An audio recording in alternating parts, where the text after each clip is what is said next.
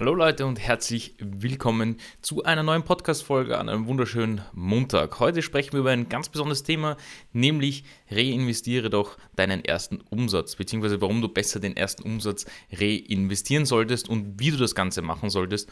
Das schauen wir uns in der heutigen Folge an, beziehungsweise besprechen das mal genauer. Es ist ja was Wunderschönes, wenn man den ersten Umsatz hat. Ich kann mich erinnern, wie ich die ersten 1500 Euro mit einer Webseite gemacht habe, auch wenn es nur unterschriebener Umsatz war, bis die Rechnung kommt. Da ist ja noch ein weiter Weg dazwischen, was viele nicht im Kopf haben. Das heißt, wenn man natürlich Umsatz macht in der Agentur, ist das schön, aber es dauert natürlich auch eine gewisse Zeit, bis das äh, bei dir ankommt, beziehungsweise bis die Arbeit auch erledigt ist. In einer Agentur ist es nicht wie im Online-Geschäft, wenn man irgendwie Produkte verkauft oder so, dass man direkt das Geld hat, das Produkt versendet, die Sache ist erledigt, sondern man hat dann noch Onboarding-Prozesse und ähm, schaut, dass der Kunde das Projekt fertig, äh, dass man mit dem Kunden das Projekt fertig machen kann, muss Projektplanung mit einziehen und noch viel Kommunikation ähm, machen. So, jetzt ist die Sache folgende. Du hast jetzt zum Beispiel deine ersten 1500 Euro zum Beispiel gemacht oder deine ersten 500 Euro, völlig egal, ja, welcher Betrag. Und Jetzt freut man sich natürlich darüber. Viele nehmen dieses Geld und brauchen es vielleicht auch. Ja, dann ist es ja verständlich, dass man das vielleicht nutzt, um sein Essen zu kaufen oder sonstige Sachen. Ist auch ganz verständlich. Aber die meisten beginnen mit einer Agentur, so wie es damals bei mir war, auch nebenbei. Und ich habe mir damals auch geschworen, ich reinvestiere relativ viel, beziehungsweise eigentlich so gut wie alles in die Firma. Denn das ist auch dein bestes Investment. Ich habe nämlich dann überlegt, soll ich äh, mit Aktien was investieren oder mir was auf ein Sparbuch legen oder sonstige Dinge. Aber in Wirklichkeit, das Beste, was du machen kannst, ist deine Firma zu stärken. Ja? Weil das ist das Investment in dich selber, beziehungsweise in deine Marke. Und deswegen wollte ich dir das heute auch in dieser Podcast-Folge einmal ein bisschen erzählen, wie ich das damals gemacht habe. Und ich wollte es dir auch erzählen, einfach aus dem Grund heraus, ähm, dass ich oftmals sehe, dass vielleicht zu schnell Geld für was anderes verwendet wird und ich glaube, du könntest es dir auf jeden Fall einfacher machen, wenn du das Geld klug investierst. Was sind kluge Möglichkeiten oder kluge Optionen, das Geld wirklich auch in die Firma zu investieren? Ja, was gibt es da überhaupt für Möglichkeiten? Da kommen wir zu ein paar ganz wichtigen Punkten. Zuallererst einmal, ich gebe zum Beispiel meinen Leuten im Mentoring immer den Tipp, ja, wenn sie diese ersten acht Wochen, wo das meiste eben schon erledigt ist, ja, wo du deine ersten Kunden angerufen hast, also haben solltest, wo du auch deinen ersten Umsatz wahrscheinlich hast, äh, beziehungsweise unterschrieben hast, wo du weißt, wie du einen Kunden onboardest, wie du Akquise machst, wie du deine Kunden findest und und und, ähm, gebe ich dann zum Beispiel in der Woche 8 auch mit, ja, wie man Google Ads aufsetzt. Google Ads ist zum Beispiel ein super mächtiges Tool, was Marketing betrifft und ähm, auch wir natürlich investieren in Google Ads. Und das ist auch in einer Agentur relativ schön, weil da kann man auch am Anfang ähm, einfach mal sich Aufmerksamkeit bekommen und du kriegst beiderlei. Ja? Also du kriegst Aufmerksamkeit in der Agentur, du sammelst Listen, Google versteht auch langsam, was du ähm, mit deiner Webseite vorhast, beziehungsweise was auf deiner Webseite passiert, ja? was, was, was für Agenturkunden du benötigst. Und dort kannst du auch einmal relativ viel Geld ausgeben und Anführungszeichen, bis du einen Kunden bekommst. Also nehmen wir zum Beispiel mal an, du gibst 1500 Euro für Google Ads aus, kriegst aber für 1500 Euro einen Kunden, hast du einen Kunden gewonnen. Das heißt, du hast auf jeden Fall einen Kunden anhand mehr, du hast eine Referenz mehr und steigst von mir aus im schlimmsten Fall nur mit null aus, aber du hast auf jeden Fall eine Brand Awareness bekommen und hast aber gleichzeitig einen Kunden bekommen, der dich vielleicht weiterempfiehlt, der vielleicht auch weitere Dinge benötigt als nur diesen Auftrag und so funktioniert das auch, ja.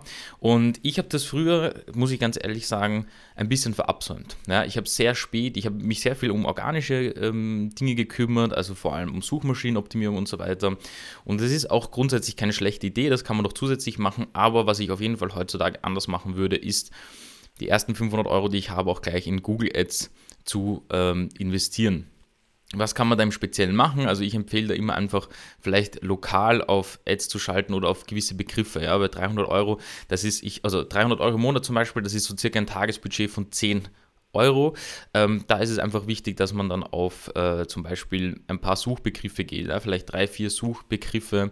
Zum Beispiel bei mir wäre es Webdesign Wien oder ähm, auch günstigere ja? Webdesign äh, in der Gegend irgendwo bei dir. Ja? Webdesign Berlin, Webdesign München. Die kosten natürlich alle was, aber das sind so relevante Keywords, die vielleicht für dich und deine ähm, ja, für, für deine Kampagnen interessant wären. Und das baut man mal auf und lässt auch mal laufen. Denn der zweite Vorteil ist, wenn man mal Google Ads laufen lassen kann, dann kann man ja auch Remarketing nutzen ja, oder Retargeting nutzen. Ähm, Retargeting heißt eigentlich so viel wie die Leute, die dann schon mal bei dir waren. Ja, also du kannst ja dann Google Ads zum Beispiel auf deinen ähm, auf deiner Webseite hinterlegen, ja, genauso wie vielen ist ein Begriff zum Beispiel der Facebook-Pixel etc. Ja, und man kann dann sozusagen herausfinden oder man weiß, also anonym, das, ich weiß jetzt nicht, wer genau bei mir war, aber ich weiß auf jeden Fall, es waren Leute bei mir und denen könnte ich dann nochmal relevante Remarketing-Kampagnen oder eben Retargeting-Kampagnen ausspielen. Und diese Listen kann man nur erstellen, wenn man eben gewissen Traffic hat. Ja, entweder hast du den schon oder du sammelst den schon im Hintergrund. Ich würde mir mal eben auch Google Ads einfach im Besonderen anschauen, um das alles mal zu verlinken und vorzubereiten. Ja, ein Google Ads Setup einfach einfach an sich mit ein bisschen einem Budget ist auch sehr cool. Das nächste ist, du kannst auch bei Google Ads, wenn du mal startest, relativ schnell dir einen Coupon, Coupon holen. Das heißt, zum Starten gibt dir Google ähm, relativ schnell einen Coupon, also zumindest mal 75 Euro Startguthaben oder sogar mehr, teilweise sogar 200. Das ist im Normalfall so, du investierst 200 und kriegst dann sozusagen also wenn du 400 investierst, kriegst du 200 davon gut geschrieben. Das heißt, du kriegst den Betrag sozusagen, den du investierst, äh, gut geschrieben bis zu 200 Euro ja, oder 200 Dollar, je nachdem. Und ähm, das ist zum Beispiel eine gute Investitionsmethode, ja, oder auch andere Möglichkeiten. Wenn du sagst, hm, ich hätte da eine Idee, äh, ich würde jetzt keine Flyer oder so um 500 Euro machen, da kommst du auch nicht weiter, du müsstest Adressen kaufen etc. etc. Ist aus meiner Sicht auch nicht so genial, wie wenn du digital an solche Kampagnen rangehst. Das ist zum Beispiel eine, eine super Investition ähm, deines, äh, deiner, deiner ersten Umsätze. Und als nächsten Punkt natürlich, das sage ich immer dazu, das, was ich auch gemacht habe, ist natürlich in Weiterbildung auch investieren. Ja? Das heißt, wenn du halt das Gefühl hast, du könntest irgendwo eine Abkürzung nehmen oder so, ja, deswegen ist das Mentoring entstanden, das ist nicht entstanden, weil ich noch mehr Geld machen wollte oder sonst irgendetwas, weil die Agentur habe ich ja noch immer, sondern es ist auch dadurch entstanden, dass man einfach sagt, okay, was macht man eigentlich ähm, im Fall eines Onboardings eines Kunden? Ja, was, wie schaut ein Kundengespräch aus? Auf was muss ich achten? Wie mache ich die Positionierung? Ja, wie versteht auch jemand anderer von außen oder ein, ein neuer Besucher relativ schnell, was ich mache und was ich nicht mache in der Agentur?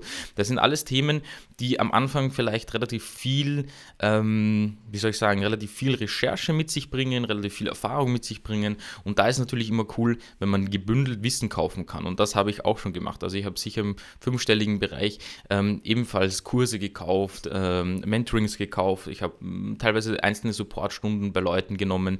Ähm, ich habe natürlich zusätzlich dafür viele Bücher ge gelesen, viel, ähm, viel auch einfach mir angeschaut, wer ist in dem Bereich jemand, den ich verfolge. Ja, Im optimalen Fall suchst du dir zum Beispiel da jemanden, der halt dort ist, wo du hin willst. Ja.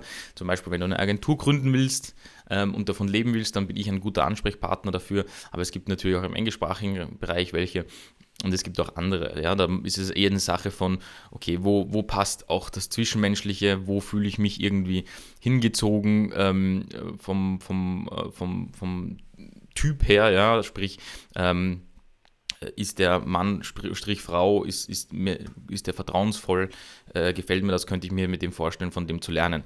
Und auf der Basis kann man dann zu demjenigen hingehen.